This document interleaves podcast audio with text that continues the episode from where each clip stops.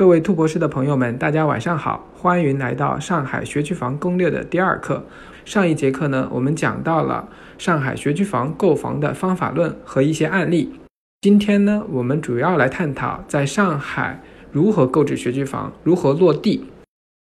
要讲到学区房落地这个环节呢，我们最终是要到某一个行政区的某几个学区来购买它的学区房。首先，第一个话题呢，我们就要选择某一个行政区来购买学区房。这个涉及到各个行政区之间教育资源的比较。我们首先来看一下高中资源。我贴两张图，大家从这两张图上可以看到哈。在市重点中学的数量上是黄浦区最多，其次是浦东和静安，人均重点高中的占有是黄浦区最高的。市重点中学在徐汇、杨浦、静安和浦东的梯度分布是非常丰富的，选择很多。而在某一些郊区，也包括市区的像普陀和长宁，他们的梯队就比较少。比如说啊，普陀的那个曹杨二中是很好的。但是在下面一档宜川中学就离曹阳中学的差距是比较大的。我们再看第二张图，是中考升学率的数据。大家可以看到，黄埔、徐汇、虹口、静安和杨浦是占优势的，升学率是比较高的。黄浦区高中的招生人数比初中参加考试的人数还要多，这是因为哈黄浦区的高中在外区投放了很多名额，也有很多考生从其他区来到黄浦区参加中考。这说明黄浦区的中考竞争相对是比较轻松的，市重点的平均分，徐汇、杨浦、浦东和闵行分数是最高的，是一个 hard 模式啊，中考的难度很高。浦东的数据呢就特别有意思，浦东在上层学生的市重点层面的竞争是很激烈的，但是呢在区重点层面竞争就没有那么激烈，区重点的分数只有五百四十八，浦东对于中下层学生来讲选择面很多，竞争压力并没有传说中的那么大。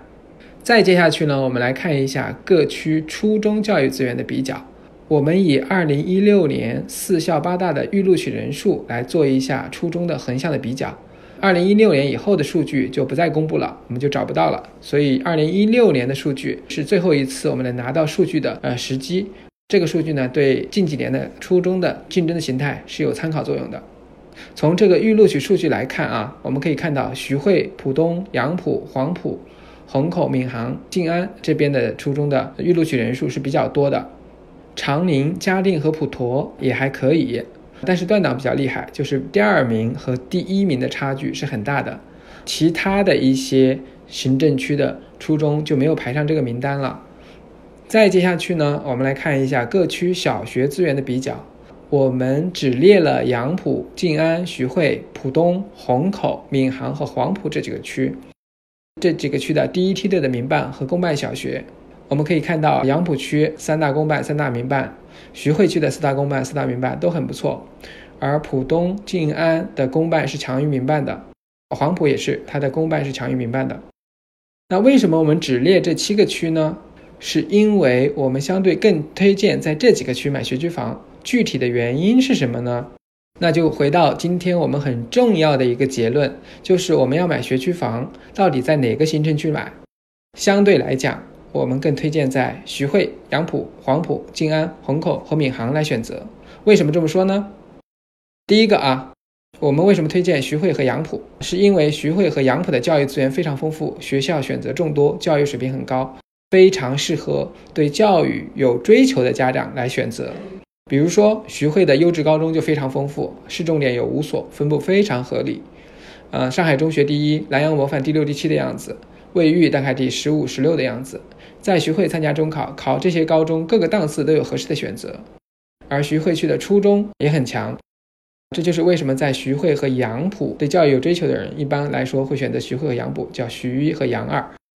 第二呢，我们还推荐了黄浦、静安和虹口这几个区。啊，这几个区都比较类似，他们的资源很丰富啊，压力没有那么大。在这些区呢，家长普遍心态也比较平和，适合孩子在一个宽松的一个成长环境里面去成长。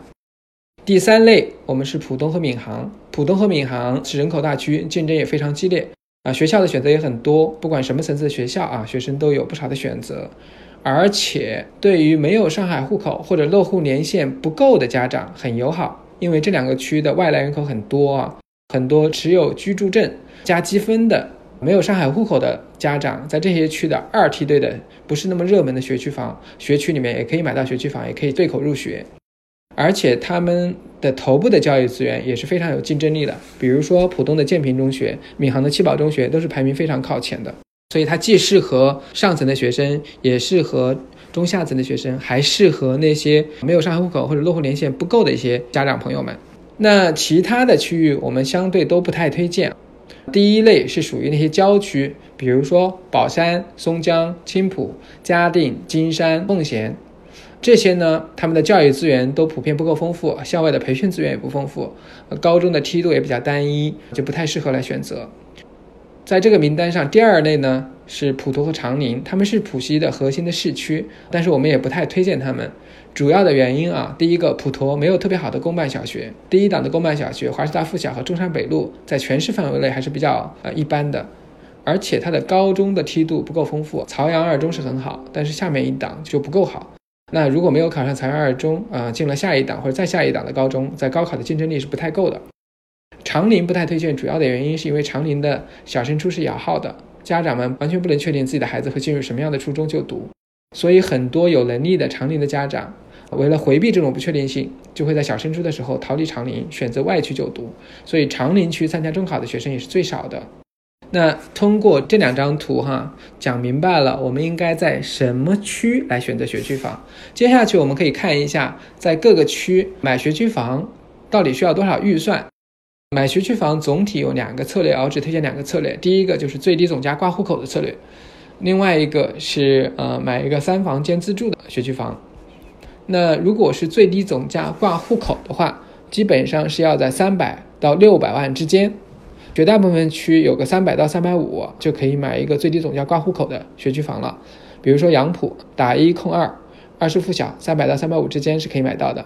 学区房比较贵的区域是在静安、黄埔和徐汇。像静安基本上要五百万到六百万左右才能买到一个挂户口的学区房。像进教院的海防村溢价也是非常高的，十几个平米它差不多就要六百万。徐汇的四大公办费用也比较高。黄埔区同样。在浦东和闵行呢，差不多要准备三百到四百万，可以买到一个挂户口的学区房。那接下去我们来看一下各个区域里面三房兼自住的话，大概是什么预算？基本上都要准备一千到一千三百万，才可以买到一个三房兼自住的学区房。相对来讲，像闵行或浦东的某些区域，或者虹口的某些区域，预算稍微低一点，七百到八百啊，就可以买到一个三房兼自住的学区房。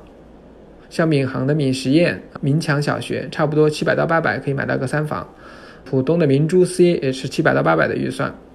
虹口的三中心、四中心，这里面是主要是老大楼，也是在七百万左右。这样我们就清楚了哈，就是不同的方式挂户口还是买三房间自住，大概需要多少预算。接下去呢，我们来看一下具体到某一个区。怎么来选择学区和规划升学路线？我们以徐汇区为例来做一下分析。我们先来看第一张图，就是徐汇的重点的小学、初中、高中的学校分布。我们在具体调研一个区的时候，我们首先都会做一张图，把徐汇所有的学校都标注上去，这样我们对啊这个区有些什么样的教育的资源，它的相对的地理位置就会很清楚。接下去我们来看一下徐汇的高中资源。徐汇的高中资源是非常丰富的，它有五所市重点，上海中学是排名第一的，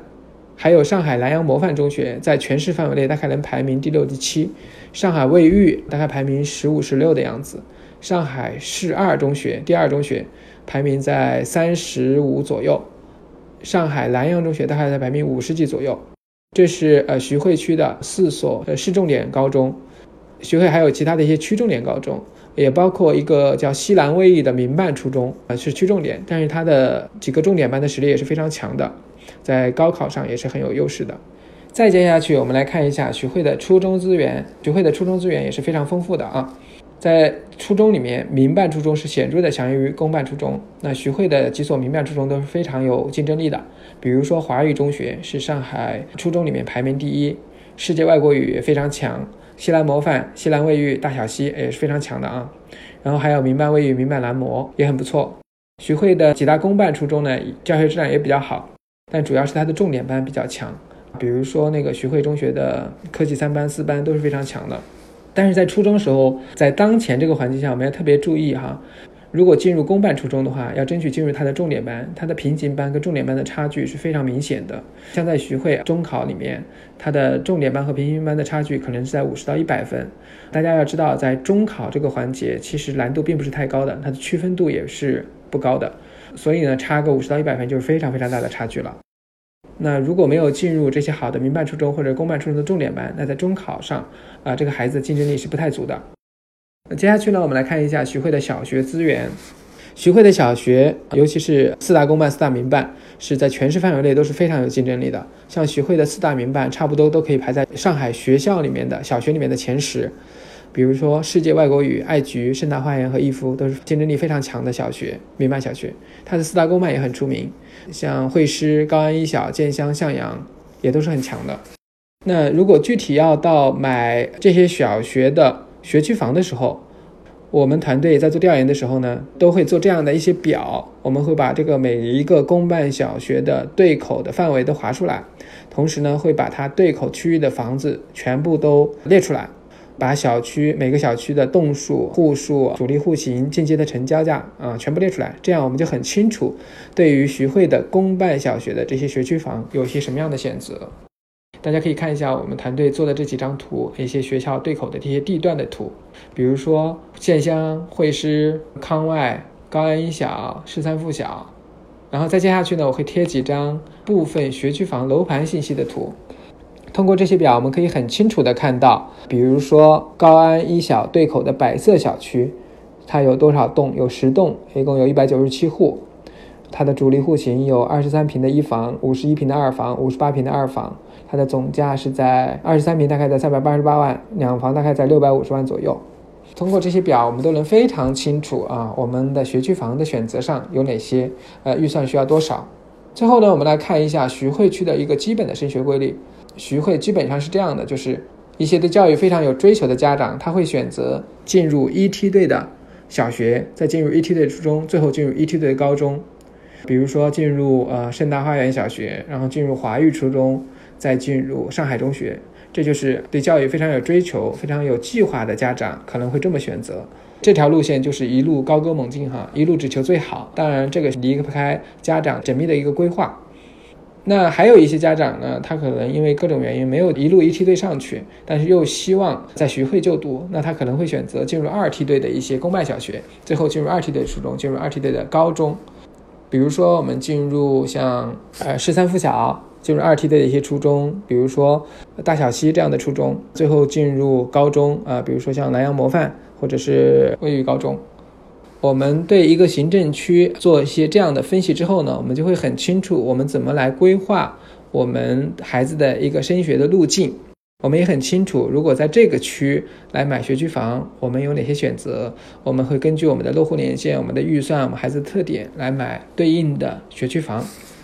好，那我今天的分享呢，我总结一下，给大家呃分析了应该在哪一个区来选择学区房。我们需要对各个区的一些教育资源的特点有所了解，然后可以根据这些因素来选择一个合适合自己的一个行政区。综合来看它的教育的资源、呃工作地点、孩子的特点、教育理念，再来选择这个区的某一个学校、某一个学区。最后呢，我们就可以在这个学区里面挑到高性价比的学区房，并进而完成我们整个的生活路径的规划、升学路径的规划。今天呢，我们第二课的分享呢就到这里，欢迎大家的一个收听，谢谢。